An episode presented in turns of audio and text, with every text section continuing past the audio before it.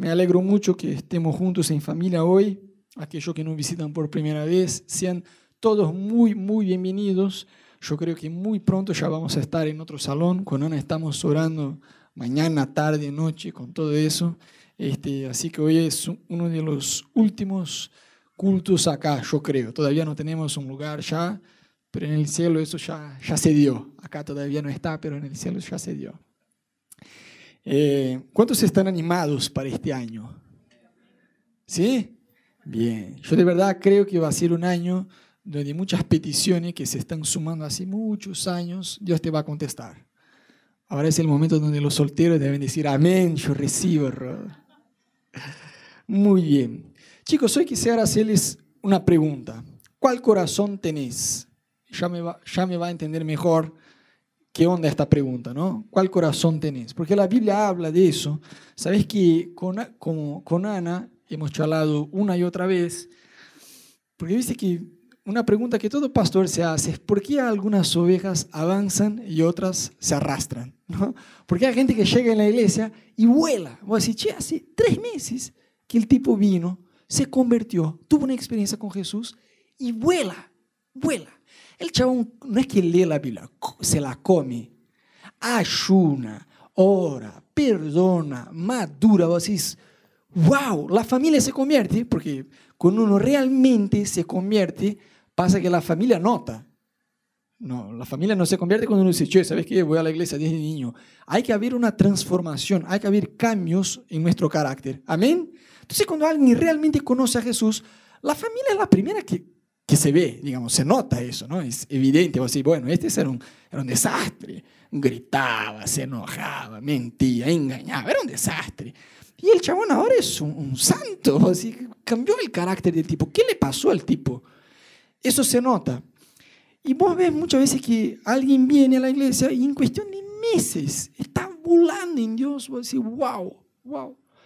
Y por ahí hay otros que tienen un concepto bastante equivocado, que ser cristiano es casi como si fuera una carrera de piloto de avión. ¿Verdad? ¿Sabes que una carrera, un piloto de avión, se le va sumando las horas de vuelo. Y cuanto más horas de vuelo tiene, se supone que más canchero el tipo es, mejor sueldo va a acceder y mejor, ¿no? Su carrera depende de sus horas de vuelo. Hay cristianos que tienen este concepto recontra equivocado que se va sumando horas en la silla de la iglesia. ¿Es verdad? No, yo voy a la iglesia, yo nací y ya estaba en la iglesia. Mi mamá de chiquito me llevaba, mi papá de chiquito me llevaba. ¿Y qué?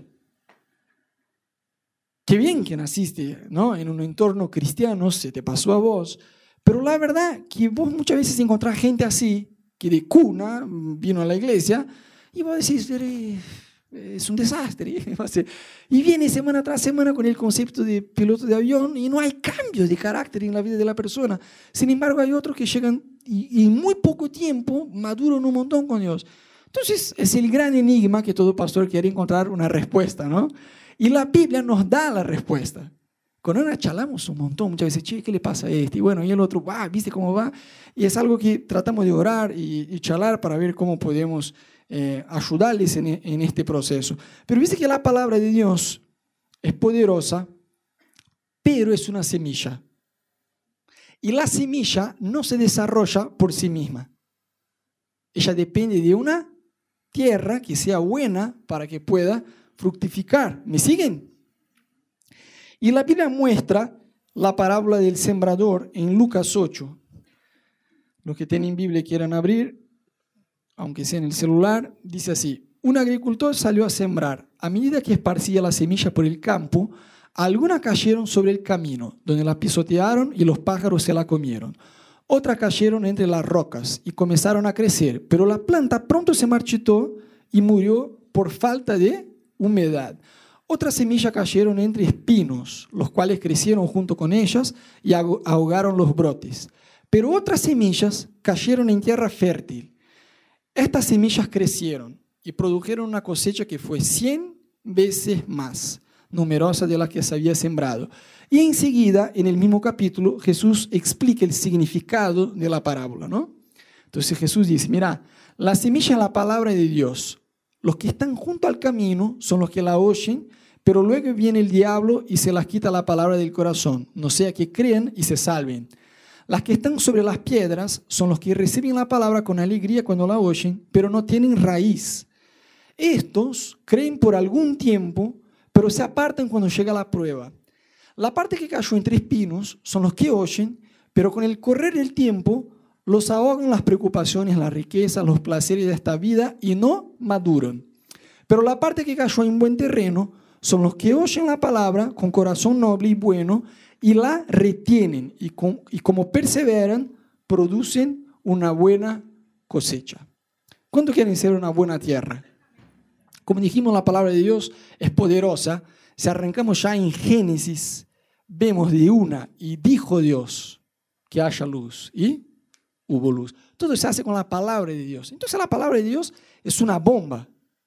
Sin embargo, esta bomba, una, una metáfora que está en la Biblia, es una semilla. Y la semilla por sí sola no puede hacer nada. Depende, la semilla depende que esté sembrada en una buena tierra.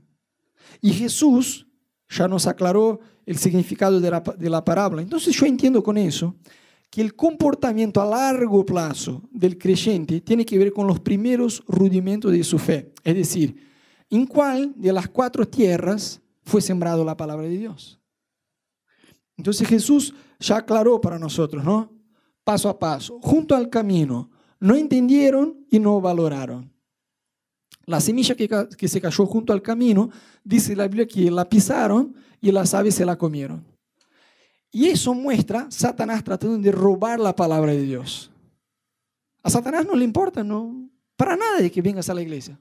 Puede venir un domingo tras otro por 35 eternidades. Si cuando salís por esta puerta Satanás te la roba, es como si no hubiera venido. ¿Me entendés? Entonces, Satanás, la Biblia dice que Satanás vino para matar, robar y destruir. Entonces es un chorro, es un ladrón. ¿Y roba qué? La semilla. Viste que semana tras semana, o mejor, hoy con internet vos podés escuchar prédicas todo el día si querés, mientras vas al trabajo, en colectivo, en el subte. ¿Cuántos tienen esta costumbre, no? De escuchar prédicas en la semana. Está buenísimo. Con Ana también, poder vivir de eso, escuchando prédicas todo el día, sería buenísimo. Pero ¿sabes qué? Satanás siempre trata de robar esta palabra. Y como Jesús aclaró, muchos permiten que Satanás robe porque ellos no se apropian de la palabra. Tienen una actitud como, bueno, voy a la iglesia los domingos, escucho la palabra, está bien. Pero qué sé yo, no, como que no se valora. No sé cuántos de ustedes, por lo menos alguna vez en la vida, ¿no? aunque no fuera una plata tuya, fuiste al banco a sacar una plata importante, digamos, que vas a decir, uh, che, con esta plata no puedo salir, tengo que llevar por lo menos una mochila para poner ahí, porque en el bolsillo iba a estar así. ¿Cuánto, ¿A cuánto ya le pasó? Saliste del trabajo, de algún lado, así, con una plata que vas a decir, no, con eso ¿Cómo salís del banco cuando sacas una plata así? Atento, ¿sí o no? Mirá a todo lado, ¿no? Alguien te pregunta, ¿qué hora es? Vos ya como...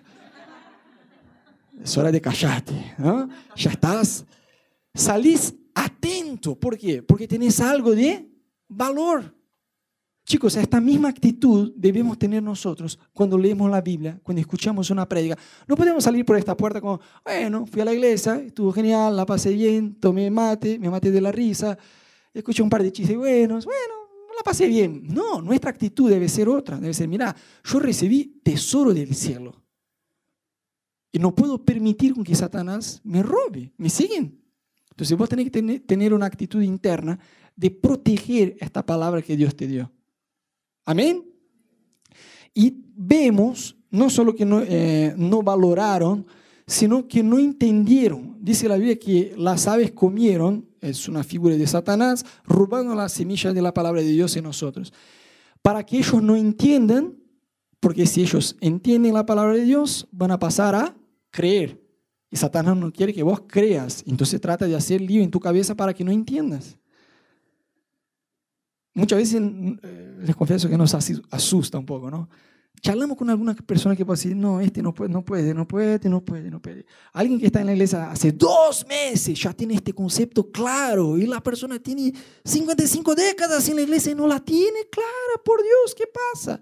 Es la realidad que la Biblia dice que Satanás, el Dios de este siglo, cegó el entendimiento para que ellos no crean. Es una ceguera espiritual. Entonces Satanás trata de cegarnos para que no entendamos la palabra de Dios, porque si la entendemos, pasamos a creer. Y si creemos, ya está. Estamos poniendo nuestra fe de una forma activa, porque la Biblia dice que una fe sin acción es una fe muerta, son solamente conceptos. ¿Me siguen? Entonces, muchas veces el no entender la palabra, también más allá de la ceguera espiritual que Satanás obra muchas veces eh, eh, entre nosotros, hay como que una fiaca de, de entender. No sé a cuánto ya le pasó, ¿no? Que en el colegio decía, abran el cuaderno de matemáticas. O sea, oh, por Dios. Y vos abrías como, ah, bueno, y vamos a estudiar matemática, no te puedo creer. Y miraba el reloj y ya de una, cuando decía, abran el cuaderno de matemática, yo agarraba la lapicera y me ponía a dibujar cualquier cosa, ya como mm, desconectaba de lo que estaba pasando, desenchufaba mi, mi mente de, del entorno. Por eso siempre repetía los años, ¿no? Pero me daba como una fiaca, decía, che, vamos a estudiar matemática. Dice, no, por el amor de Dios, matemática no, es un garrón. Y física, no, tampoco, y biología tampoco, se nota que era bastante vago, ¿no? O sea, vamos a educación física, sí, vamos a jugar la pelota, iba con todo. Pero viste que muchas veces tenemos la misma actitud con la palabra de Dios. Dice, no, yo soy creyente, amo a Jesús, amo su palabra. Ajá. Levítico. ¿Cuántas veces leíste? No, Rodo, ya leí una vez, ya está. No, no, Levítico es un libro de números. No, por Dios. Lees una vez Levítico en la vida, ya está. Ya lo leí, no hace falta volver. Fulano fue el padre de Ciclano, que fue el padre de Ciclano, que fue el padre. No, no, ya está. Esta parte me la, me la salto y ya está. ¿Por qué? Nos parece aburrido. Pero muchas veces es una fiaca de aprender. No está ahí de casualidad. Dios es aburrido, ¿sí o no? No. Es el más copado que hay. Si hay fulano fue el padre de... Por, por algo está. Está hablando de paternidad, que es uno de los temas más importantes de la Biblia. ¿Me entendés? Y muchas veces decimos, no, pero bueno, las metas, ¿no? Que Uli decía, no, al inicio del año me pongo la meta de leer la Biblia entera, porque a mí me, asombra que hay cristianos por vida que nunca la leyeron, ni siquiera te iba a decir la Biblia entera, el Nuevo Testamento entero, una vez en la vida. Como cristianos debemos leer la Biblia, no es solamente una vez, bueno, listo, ya leí la Biblia entera, ya está.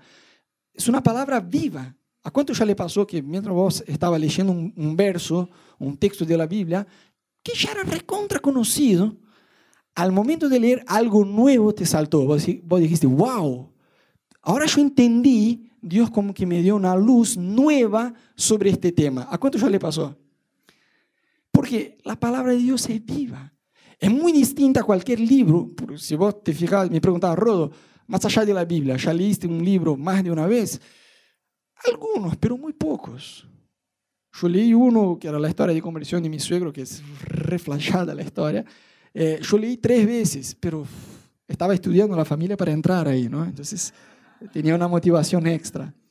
Pero si vos me preguntas, bueno, por ahí leí la biografía de Kelly Slater, que es un surfista que me copa la historia del tipo, la leí dos veces, pero no más que eso, porque uno está leyendo un libro reiteradas veces eh, de la nada, ¿sí o no? Solo si te gusta mucho. Pero la palabra de Dios no es un libro, son 66. Y sí debemos volver a leer, porque al contrario del libro de mi suegro, de Kelly Slater, de lo que sea, es viva. Entonces siempre habrá cosas nuevas que mientras estás leyendo, Dios enciende una luz según tu sed y tu hambre. ¿Sabes que escuchar a Dios no es un don? Hay gente que dice, no, el don de escuchar a Dios. Mostrame en la Biblia de Génesis Apocalipsis, no vas a encontrar el don de escuchar a Dios. Vas a encontrar hombres y mujeres que tenían sed y hambre de Dios. Y su sed, su hambre, los llevó a una búsqueda más intensa por Dios.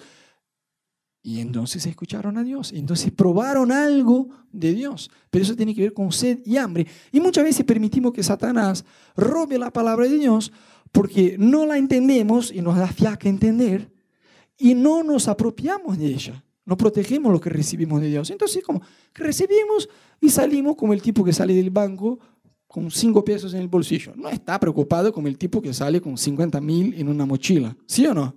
Vos tenés que valorar la palabra de Dios, porque si valoras la palabra de Dios, tomás nota, escribís, vas a hacer algo con eso. ¿Me entendés? Estás en el GBO y estás reflejado ahí mientras tu líder de GBO habla, vos estás en WhatsApp, cualquier cosa. ¿Por qué? Porque no valoras la palabra de Dios. Entonces, está bueno que juntos valoremos la palabra de Dios. Amén. Entonces, el primer tipo de tierra era las que, cayó, las que cayeron junto al camino. No entendieron, no valoraron y por eso fueron chorreados por Satanás, de una forma sencilla. Después, entre las rocas. ¿Qué es entre las rocas? Las que no tienen raíz y son superficiales con Dios. Entonces, la Biblia muestra de una forma bastante práctica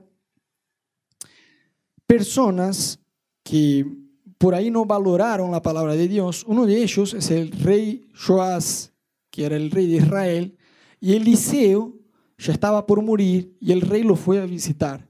Y cuando estaba ahí, el tipo dijo, mira, abrí la ventana, agarra el arco y flecha que vos vas a tirar por la ventana para vencer a los arameos. Y el tipo tiró tres veces. Y dice la Biblia que el profeta se recontra enojo. Porque digo, cabezón, en la versión más actual de la Biblia. Vos deberías haber tirado la flecha por lo menos cinco o seis veces para ganar del enemigo por completo. Pero porque vos tiraste solamente tres, vas a conquistar solamente la misma proporción. Porque el tipo no había entendido que era un acto profético lo que estaba haciendo. Y hay oportunidades que muchas veces se nos pasan solamente una vez en la vida. Y con Dios también, ojo, va a decir, no, pero Dios es misericordioso. Sí, pero el tiempo no se detiene. Hay cosas que, sí, Dios te da, la, Dios no es un Dios de segundas oportunidades, si no estaríamos todos en el horno. Dios es un Dios de tercera, cuarta, quinta, de un billón. Pasa que sí, Dios vuelve a darnos oportunidades, pero como el tiempo no se detiene, ya no son iguales, algunas. Y al profeta se le pasó igual, porque este tipo estaba como las sementes que fueron tiradas junto al camino, que no valoraron, que no valoró y no protegió. Después vemos entre las piedras, que son los que no tienen raíces. La Biblia explica mejor, ¿no? aclara mejor el tema. Algunos que reciben, dice la Biblia, gozosos, alegres. Se emocionan cuando reciben la palabra. Dicen, wow, ¿no? Un amigo te predica, un amigo te invita a la iglesia, va a venir con todo y decir, wow, la recibís bien. Pero con la misma velocidad con que viniste vas. Porque la Biblia dice que cuando vienen las pruebas, por la palabra de Dios, no solo pruebas de, oye, estoy sin un mango en el bolsillo, mi suegra viene de viaje, y eso y el otro, y me echaron del trabajo más allá de eso, la Biblia dice que cuando pasamos por pruebas por el Evangelio, porque dice que hoy se predica un Evangelio bastante light, ¿no? Como, yo entiendo, eh, el, entre comillas, el pari de sufrir, porque la Biblia dice, no, ustedes que están cansados y sobrecargados, vengan a mí que yo les daré descanso. Está bien, es bíblico. Pero Jesús también nos dio una promesa que no nos gusta mucho acordarnos, que dice, en el mundo ustedes tendrán aflicciones. Pero anímense, porque la fe de ustedes vence el mundo. Pero es una promesa, vamos a tener aflicciones. No dice, si por te pasa a tener aflicciones, no, seguro vamos a tener. ¿Cuántos ya probaron esta promesa? ¿No? No nos gusta, pero es verdad. Entonces muchas veces predicamos un evangelio un poco light, pero la Biblia dice que hay una persecución por ser un seguidor de Cristo. No una persecución porque tu jefe en el trabajo es mala onda, porque tu vecino es un desubicado, porque eso, porque el otro. No, hay un, hay un sufrimiento que es consecuencia de ser creyente. Yo cuando volví a la iglesia, en los primeros 30, porque yo me había apartado en mi adolescencia, ¿no? Mal, mal, mal. Yo siempre digo que nunca maté, pero lo único, porque el resto hacía de todo. Eh, yo me acuerdo que los primeros 30 días cuando yo recién había vuelto a la iglesia, mis amigos pasaron a rechazarme de la nada, entre comillas, ¿no? De la nada. Eh, yo fui a una fiesta de cumple de una amiga, un tipo que yo ni siquiera conocí, estaba drogado y me pegó. Yo me desperté en el piso sin saber el avión que me había atropellado. ¿no? Eh, pintaron la, eh, la pared del colegio insultándome con mi nombre. Y mi papá empezó una persecución literalmente infernal con el tema de la iglesia. O sea, vos no vas más a la iglesia. cuando yo estaba borracho y me iba mal en el colegio, te mentía, te engañaba, hacía un montón de cosas malas, estaba todo bien, porque yo era el, hijo ganador, ¿no? Viste que los valores invertidos, no, vas al boliche, chapas las chicas y bueno, yo tengo orgullo de vos, mi hijo. Pero papá, en el colegio me iba recontra mal, yo era orgulloso, hacía, no, pero los valores invertidos, ¿no? Y mi papá literalmente se volvía muchas veces endemoniado por el tema de la iglesia, no, vos vas a ser pastor entonces. Entonces eh, te volviste un fanático religioso. Y una persecución que si uno no tiene convicciones profundas, aflojas. Yo me acuerdo de un amigo que la hermana de él se convirtió y los papás, pero ella se convirtió posta, no una creyente tibia, sino una creyente posta con Dios. Y los papás se volvieron literalmente endemoniados. Empezaron una persecución en la casa y este mi amigo que era apartado, al ver el sufrimiento que la hermana tenía que bancarse con los papás, nunca se posicionó y quiso volver, porque decía, no, si, yo, si yo empiezo a ir a la iglesia, mira lo que me toca. Entonces a lo mejor, chao, lo creo en mi corazón. Y, y no quería, ¿por qué? Sin raíces. No sé cuántos de ustedes ya tuvieron la oportunidad de ir a, al Rosedal, acá en Palermo. Hay un árbol ahí cerquita que está enorme, pero es gigante. Solo la base del árbol posta es, eh, es básicamente el salón, de acá a la pared, al fondo, es la base del árbol. Y salen unas ramas, pero son unas ramas, chicos. No es grande, es enorme, gigante. Y se va, y se va, y se va. Pero es enorme. Te lo juro que es el árbol que yo por lo menos vi en vida más grande. Nunca he visto en, vivo, ¿no? Un árbol tan grande. Pero yo te digo, ¿por qué se sostiene un árbol así? Se pasa una tormenta que cada tanto pasa acá en Buenos Aires, ¿no? Este árbol no se derrumba. ¿Por qué? Porque tiene raíces. Y como cristianos debemos tener raíces. ¿Qué raíces? Es una relación personal con Jesús. Viste que hay, hay cristianos que quiere, intenta tercerizar su relación con Dios. No, pero mi mamá es re creyente. mi mamá Igma no sabía cuánto oró por mi pobre mamá, es una santa. Oró un montón, mi mamá es re creyente. Pero sabes que Dios, yo escuché una frase muy buena que decía que Dios no tiene nietos, Dios tiene hijos. No puedes vivir en base a la relación de alguien más con Dios, sino tuya con Dios. No puedes ser este cristiano que sale domingo de acá re bien, wow, estoy como cargado para el año, aleluya. Y ahí salís y lunes va, ahí orás, porque el lunes recién escuchaste la semilla, va, va con todo. Martes por ahí, orar, pero ah, al no tener un horario fijo para orar, ya no oraste. Ahí el martes, bueno, el, miércoles hay GBO, listo. En el GBO llegas un poquito así, pero ahí salís más porque, ¿no? Recibís un poco ahí en el GBO, entonces ahí es un poco más enchufado. Y ahí jueves un poquito mejor, viernes ya mal, sábado recontra mal, pero bueno, domingo vuelve todo el proceso. No, no te da eso. Eso es insostenible. Dios necesita que vos y yo tengamos una relación personal con Él día tras día. Amén. Entonces, crear raíces, echar raíces, eso es una actitud interna. Chicos, ¿sabes que en la iglesia no somos todos igual? ¿Sí o no? Por suerte, ¿no? Si no, está bien que la mayoría acá son locos, pero locos distintos uno del otro, ¿no? Madurez se da en saber convivir con gente diferente de vos. Voy a repetir porque algunos no me entendieron. Madurez es saber relacionarse con gente distinta a vos. ¿Cuántos acá son de Argentina? Levanta la mano. Bien. ¿Cuántos acá son de Brasil? Bien. ¿Cuántos acá son de Venezuela? Bien. ¿Cuántos acá no son de ningún lugar de estos? De Colombia, bien. De Paraguay, qué sé yo. Chicos, solo por la nacionalidad ya somos distintos uno del otro. Viste que la persona inmadura dice así, no, pero Emi, yo soy venezolano y Emi es argentino. Y más allá de eso, eh, no es un tipo que yo tenga empatía. Entonces, lo saludo en la iglesia. Hola Emi, ¿cómo estás? Y nada más. No voy a echar raíces, no voy a desarrollar una relación con Emi porque Yo me llevo mejor con Alfredo. Alfredo es venezolano como yo, tenemos, compartimos las mismas cosas, los mismos gustos. Entonces por ahí sí, hola Emma, ¿qué tal? Alfredo, querido comandante. Y ahí desarrollo mi amistad con Alfredo. Porque el echar raíces es una actitud interna. ¿Me siguen? Es una actitud interna y en realidad echar raíces en Dios es como uno con uno es dos cuando vos ves a alguien que es inmaduro así, que no, no se relaciona con quien es distinto, que no echa raíces en su relación, si vos te fijas la relación de esta persona con Dios es igual.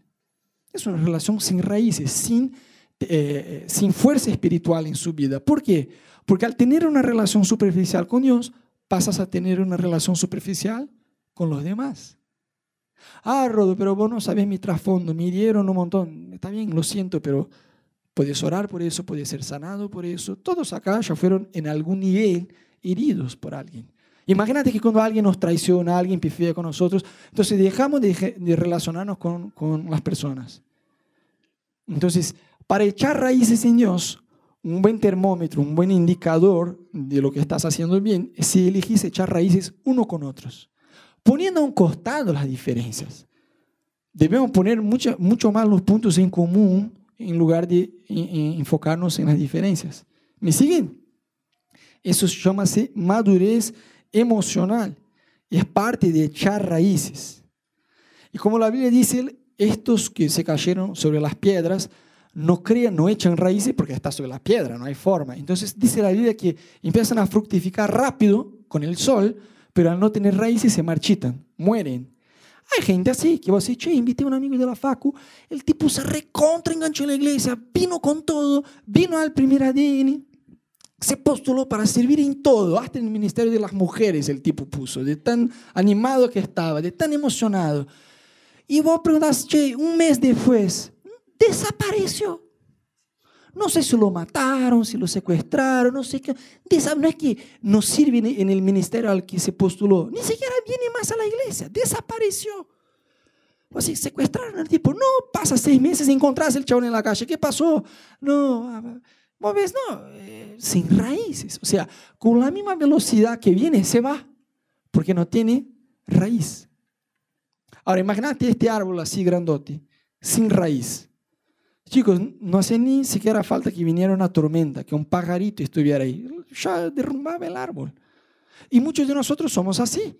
Porque vos ves personas que por una papada, la persona como que se cae el mundo y dice, oh, por Dios. Y, no, porque mi jefe me habló mal. Bueno, jefe hablar mal, eso es el día a día de cualquier persona adulta que tiene jefe. ¿no? Y muchas veces vos mirás personas que perdieron un hijo, que perdieron una hija, que fueron traicionados en el matrimonio, que le pasaron cosas, que enfrentaron enfermedades heavy, y la persona mantiene su estado de ánimo y de confianza en Dios. Vos decís, wow, ¿por qué hay el árbol que el pajarito se para ahí y la derrumba? ¿Y por qué hay el otro que puede vivir una tormenta? Se mueve, pero se mantiene firme. Vida con Dios. Yo te aseguro que eso es vida con Dios, tener tiempo a solas con Dios. Seguro ustedes ya planificaron o están planificando las metas para el año, ¿no? Yo te quiero dar un tip. Poné en tu corazón, antes de cualquier otra meta, de ganar plata, adelgazar, estamos todos juntos en eso, ¿no? Año tras año. Cambiamos un poco. Poné, poné tus metas, pero poné una meta este año principal que tu relación con Dios crezca. Yo no quiero ser un tipo ignorante de Biblia, no quiero, perdón, yo no quiero. Yo no quiero ser un tipo flojo con Dios que va a decir, ora, eh, que no sé muy bien cómo orar, me da vergüenza orar en público. Está bien, recién llegaste a la iglesia, te entiendo, pero si ya está casi tiempo, eh, es parte de madurar, saber relacionarse con Dios. ¿Me siguen? Entonces, pone una meta este año, leer la Biblia por lo menos una vez entera Viste que a veces arrancamos el año con todo el ánimo inicial, nos postulamos ahí a planes de lectura bíblica anual y vamos bien hasta mitad de enero. En febrero ya un salmo por semana, así cortito y ya está. El resto me la aprendo en la iglesia y ya está. Aleluya. El año que viene vuelvo a poner una meta nueva y enero va bien. Y de enero en enero por ahí me sumo un par de versículos y a los 60 años de edad me leí la Biblia entera una vez. No, eso no te da. Entonces, poner esta meta de este año, crear raíces en Dios, de crear raíces en la iglesia, de madurar en tus relaciones. Porque si no tenés profundidad con Dios, vas a tener una vida superficial. Hay varios personajes bíblicos que podríamos hablar, no tenemos tiempo de hablar, pero que tuvieron una vida superficial con Dios. Judas caminó junto a Jesús, tuvo un privilegio que un montón de gente no tuvo, y el tipo traicionó a Jesús por plata. Pues, ¿cómo puede? Un chavo que caminó ahí cerquita de Jesús lo traicionó. Sí, vida superficial con Dios, sin raíces. Vemos a Sansón un tipo que Dios ungió, que Dios tenía propósito, terminar débil y ciego. Porque eso se nos pasa a nosotros cuando nos aflojamos con Dios. Espiritualmente estamos débiles y ciegos, porque no tenemos raíces. Vemos a Saúl, un rey que Dios estableció, porque la Biblia dice que toda autoridad es establecida por Dios. Sin lugar a dudas, Dios estableció a Saúl. Y el mismo Dios que estableció a Saúl lo sacó. Porque era un tipo que no tenía vida con Dios. Era un tipo superficial con Dios. No obedecía a Dios. Obedecía a las medias. Y yo he descubierto que obedecer a las medias es exactamente igual a no obedecer. Viste que muchas veces nos pasa, ¿no? El tipo en la facu te va chamuchando, vos estás tentada porque el tipo es lindo, solo no es creyente. Y vos sentís en tu corazón de cortar y ahí lo cortás del Facebook. Pero el WhatsApp lo dejo por las dudas. Es obedecer a las medias, es no obedecer. ¿Me siguen? Entonces Saúl fue otro tipo superficial con Dios. Ahí vemos las que se cayeron entre espinos, que son las que perdieron el enfoque en Dios, y su prioridad es hacer guita. Entonces la Biblia es muy clara respecto a este tema, ¿no? Son las distracciones por la ilusión de tener, tener, tener, tener, tener. Es una búsqueda loca tras la plata. Yo no te digo que hay problema en tener plata, porque vemos en la Biblia el tipo con más plata del mundo fue Salomón. Pero sabes que el tipo no pidió plata a Dios. Porque hay cosas que Dios solo te puede dar cuando ya no tiene este valor para vos. Salomón pidió sabiduría. Entonces Dios dijo, wow, me impresionó tu petición, porque vos pediste sabiduría, te voy a dar victoria sobre tus enemigos, te voy a dar sabiduría y también te voy a dar bastante guita. Porque bastante guita, con sabiduría, no hay problema. Porque la Biblia dice que el principio de la sabiduría es el temor al Señor. Entonces, si vos mantenés el temor del Señor, viste que hay tres temas que entre nosotros los creyentes lo miramos casi como si fuera pecado. No decimos abiertamente, pero manejamos estos temas casi como si fuera pecado. Fama, plata y poder. Oh, Uli, si Dios te da plata, y encima te hace famoso y encima te da poder, ojo que te estás rumbo al infierno. Tenemos un concepto así más o menos en la iglesia. Pero ¿qué pasa? La gente de afuera que no conoce a Dios, tienen plata, tienen fama, tienen poder y usan todo eso para expandir qué? Pecado, inmoralidad, el reino de las tinieblas, e, esparcir el pecado por el mundo, el engaño. Y nosotros que somos, que somos creyentes muchas veces nos portamos medio gil, porque decimos, no, que Dios me dé solo lo suficiente para no morir, que Dios no me haga conocido, que, Dios, que seamos una iglesia bastante chiquita, con bastante comunión, pero que no crezcamos tanto, así, porque la soberbia, ¿no? Vos sabés. Somos giles muchas veces en la forma de pensar. Porque si mantenemos, obvio chicos, las tres cosas, la Biblia menciona, es imposible servir a Dios y servir al dinero. Y a veces, no, pero yo no sirvo al dinero. Me esfuerzo un montón para ganarlo, pero no lo sirvo. Ajá.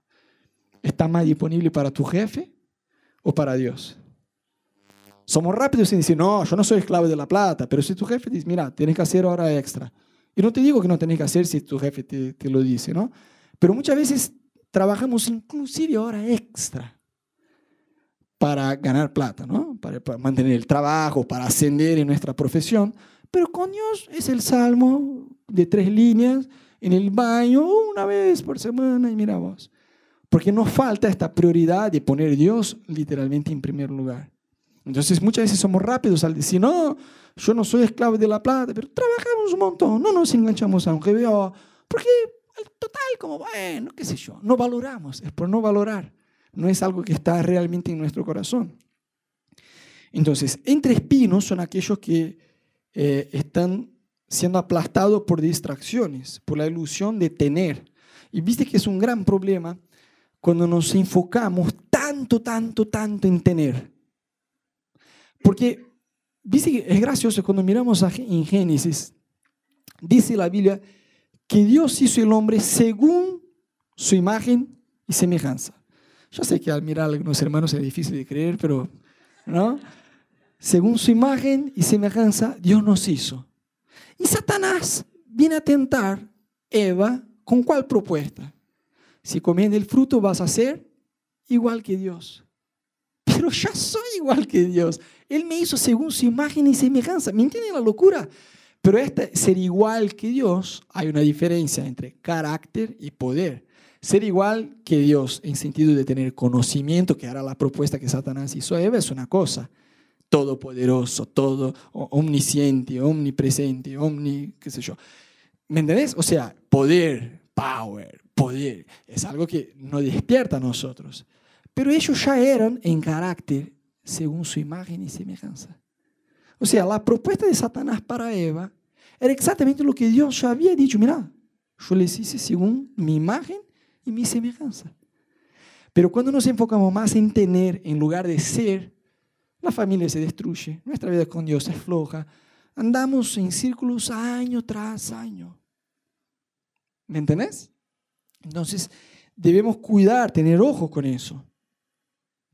La Biblia muestra un tipo que se acercó a Jesús y dijo, mira, yo te quiero seguir. Jesús dijo, está bien, puedes venir y seguirme. Vos tenés que hacer una cosa. Vende todo lo que vos tenés y entregar a los pobres. Entonces vení y seguime. Y, vas a y la cosa no termina ahí, porque si terminara ahí, está bien, más o menos vos entendés el tipo, ¿no? Pero Jesús dice, vas a tener un tesoro en el cielo. Jesús dijo al tipo, mira, vende todo lo que vos tenés, eh, entrega a los pobres, te volvés pobre, y ahí vení, seguime, y es eso. No, y vas a tener un tesoro en el cielo. Chicos, ¿qué vale más? ¿Tener plata acá en el cielo? Acá nos roban. Acá, con la inflación, entonces ni hablar. Te conviene ahorrar en dólares. Pero aún en dólares, te roban. Pasan cosas. La Biblia dice que la riqueza terrena es como un pájaro que vuela. No sé a cuántos ya te pasó que intentaste sacar una foto de un pájaro. Y cuando te, te acercaste al pajarito para sacar la foto, ¿qué hizo el tipo? Voló. Así me perdí, debería haber sacado un poquito antes. Quise acercarme demasiado y ahí el pájaro voló. La Biblia dice que las riquezas terrenas son así. Suma, suma, suma. Y se va. Así, ¿qué pasó? ¿Cuánta gente ha ganado un montón de plata y después perdieron todo? Literalmente perdieron todo. Entonces muchas veces la ilusión de que si vamos a tener plata, ahí sí, vamos a ser felices, vamos a tener seguridad, vamos a tener alegría, nos hace perder el enfoque de Dios. Y el tipo dice la Biblia que frente a la propuesta de Jesús de tener un tesoro en el cielo, pero deshacerse de sus riquezas acá y seguir a Jesús, dice la Biblia que el tipo se entristeció mucho porque tenía mucha plata y se fue. Fíjate que el tipo tenía una oportunidad que poca gente en aquel tiempo tuvo. Mira que hubo gente que quería seguir a Jesús. Jesús dijo, mira, yo te sané, está todo bien, sé que me quieres seguir, pero andate a los tuyos. Contá a tu familia, contá a tus amigos lo que Dios hizo por vos. O sea, este espacio para caminar de una forma más cerca a Jesús literalmente no estaba abierto a todos. Y a este tipo sí le fue dada la oportunidad, así como a Judas. Y el tipo la desperdició olímpicamente porque tenía muchos caballos, ¿Me entiendes? Perdimos el enfoque en Dios muchas veces al tener plata y muchas veces el problema no es ni siquiera con tener la plata en sí, sino con lo que ella nos proporciona. Obviamente que uno cuando tiene una condición financiera más abundante puede hacer cosas que uno que no, que no tiene, por ahí no tiene condiciones. Puede viajar, puede comprar cosas. Y no hay problema en tener eso, chicos. No estoy, no se vayan de acá pensando, bueno, en esta iglesia eh, se predica en contra de tener plata. No, para nada. Pero sí muchas veces la plata por lo que ella te puede proporcionar de calidad de vida, te puede perder el enfoque en Dios. Te distraes muy fácil, porque está todo el tiempo de viaje, todo el tiempo de compras, todo el tiempo, tu rutina cambia. ¿Ves? Es el chabón que es soltero, sin tener un mango para cargar, ni siquiera la subí, venía a la iglesia caminando, aleluya, porque era un tipo fiel. Se recibe en la facu y empieza a ganar mejor. Y ahí se compra un auto. Y ahí el auto viene con defecto de fábrica. Solo se va a los fines de semana a Mar del Plata. Y no viene más a la iglesia. Y el chabón, cuando era un tipo que no tenía un mango para una subí, venía a la iglesia caminando. Y ahora aquí se compró un auto, empezó a prosperar, está en un buen laburo Dejó de leer la Biblia, dejó de orar, dejó de ayunar, dejó de congregar, dejó de ir a un GPO, dejó de buscar a Dios. ¿Por qué? La ilusión de la plata, o sea, lo que ella nos proporciona muchas veces puede hacernos perder el enfoque en Dios. Amén. Acordate del pueblo de Israel. Ellos a la hora de salir del Egipto, ellos eran esclavos, ¿se acuerdan, no? El básico. Eh, bien, ahí tenemos. Ellos eran esclavos en Egipto. Dios los sacó de ahí. Pero Dios es tan, pero tan increíble que a la hora de sacarlos del Egipto, no solamente dijo, bueno, está bien, ya no son más esclavos, están ahí, ¿no? Eh, remando, ni siquiera en dulce de leche, era en cemento con dulce de leche. Hace 400 años. Yo los libero, listo, ahora ustedes ya no son más esclavos, los voy a llevar a otra tierra. No solamente Dios hizo eso, sino más bien que toda la plata, toda la riqueza que había en Egipto, Dios puso en la mano de ellos a la hora de salir. Imagínate la escena conmigo, si no es algo...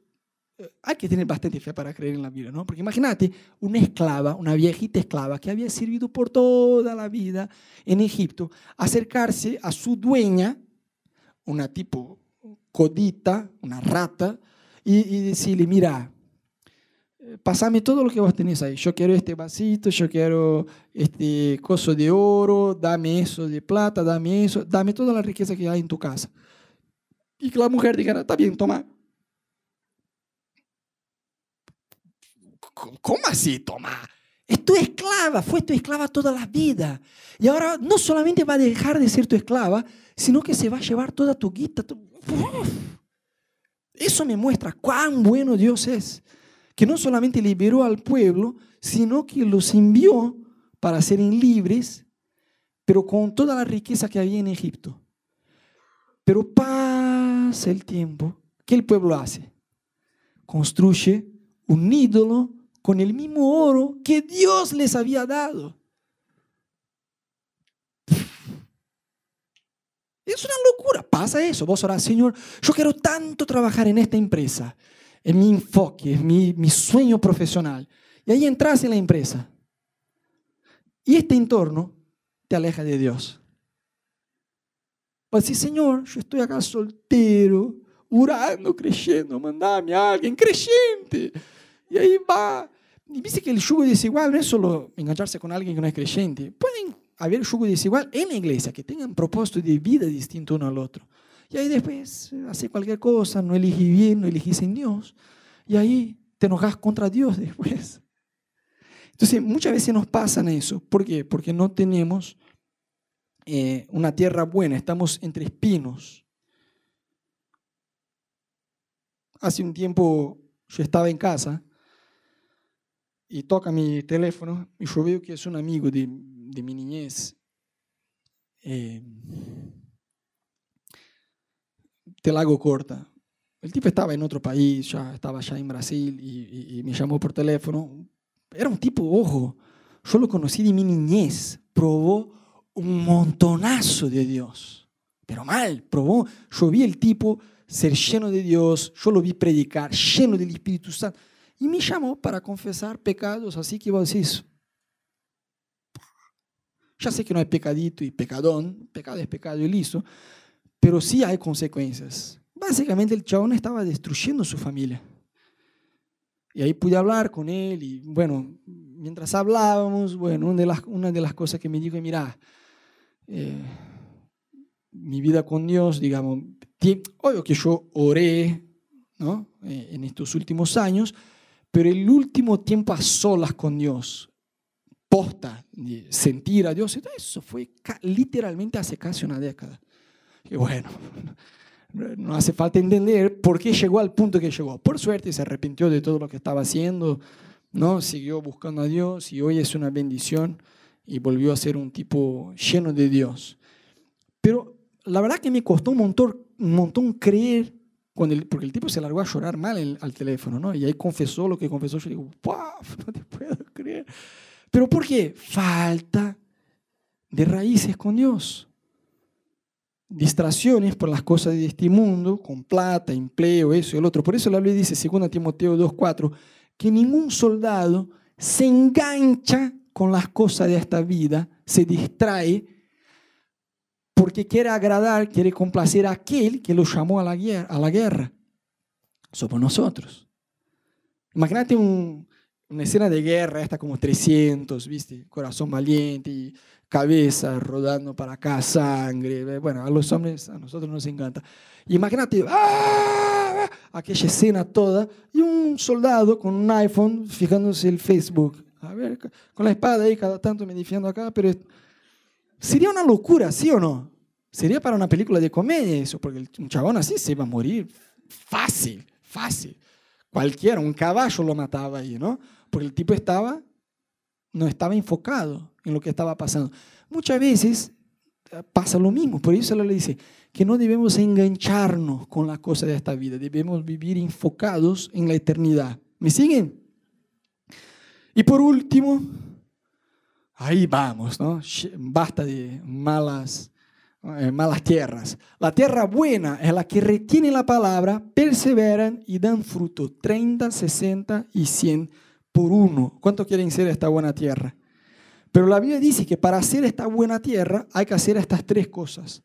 Proteger, entender lo que recibiste de Dios, echar raíces y no distraerse. ¿Cuánto quieren ser? Yo también quiero. Bueno, te quiero invitar que en tu lugar te ponga de pie. Hoy vamos a tener la primera Santa Cena del año. Pero yo quiero animarte que en tu lugar por dos minutitos, yo te lo juro que voy a tratar de hacer de la forma más prolija posible, que vos puedas, por unos minutos, cerrar tus ojos ahí en tu lugar, olvídate de quien está a tu lado, olvídate de quien está a tu lado, abrí tus manos ahí en tu lugar. Hoy nosotros hablamos respecto a echar raíces en Dios y cuál tipo de tierra va a ser nuestro corazón.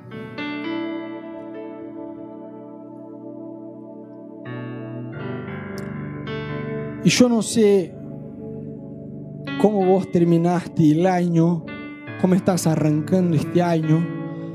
Yo no sé si con lo que dijimos hoy vos te identificaste con algo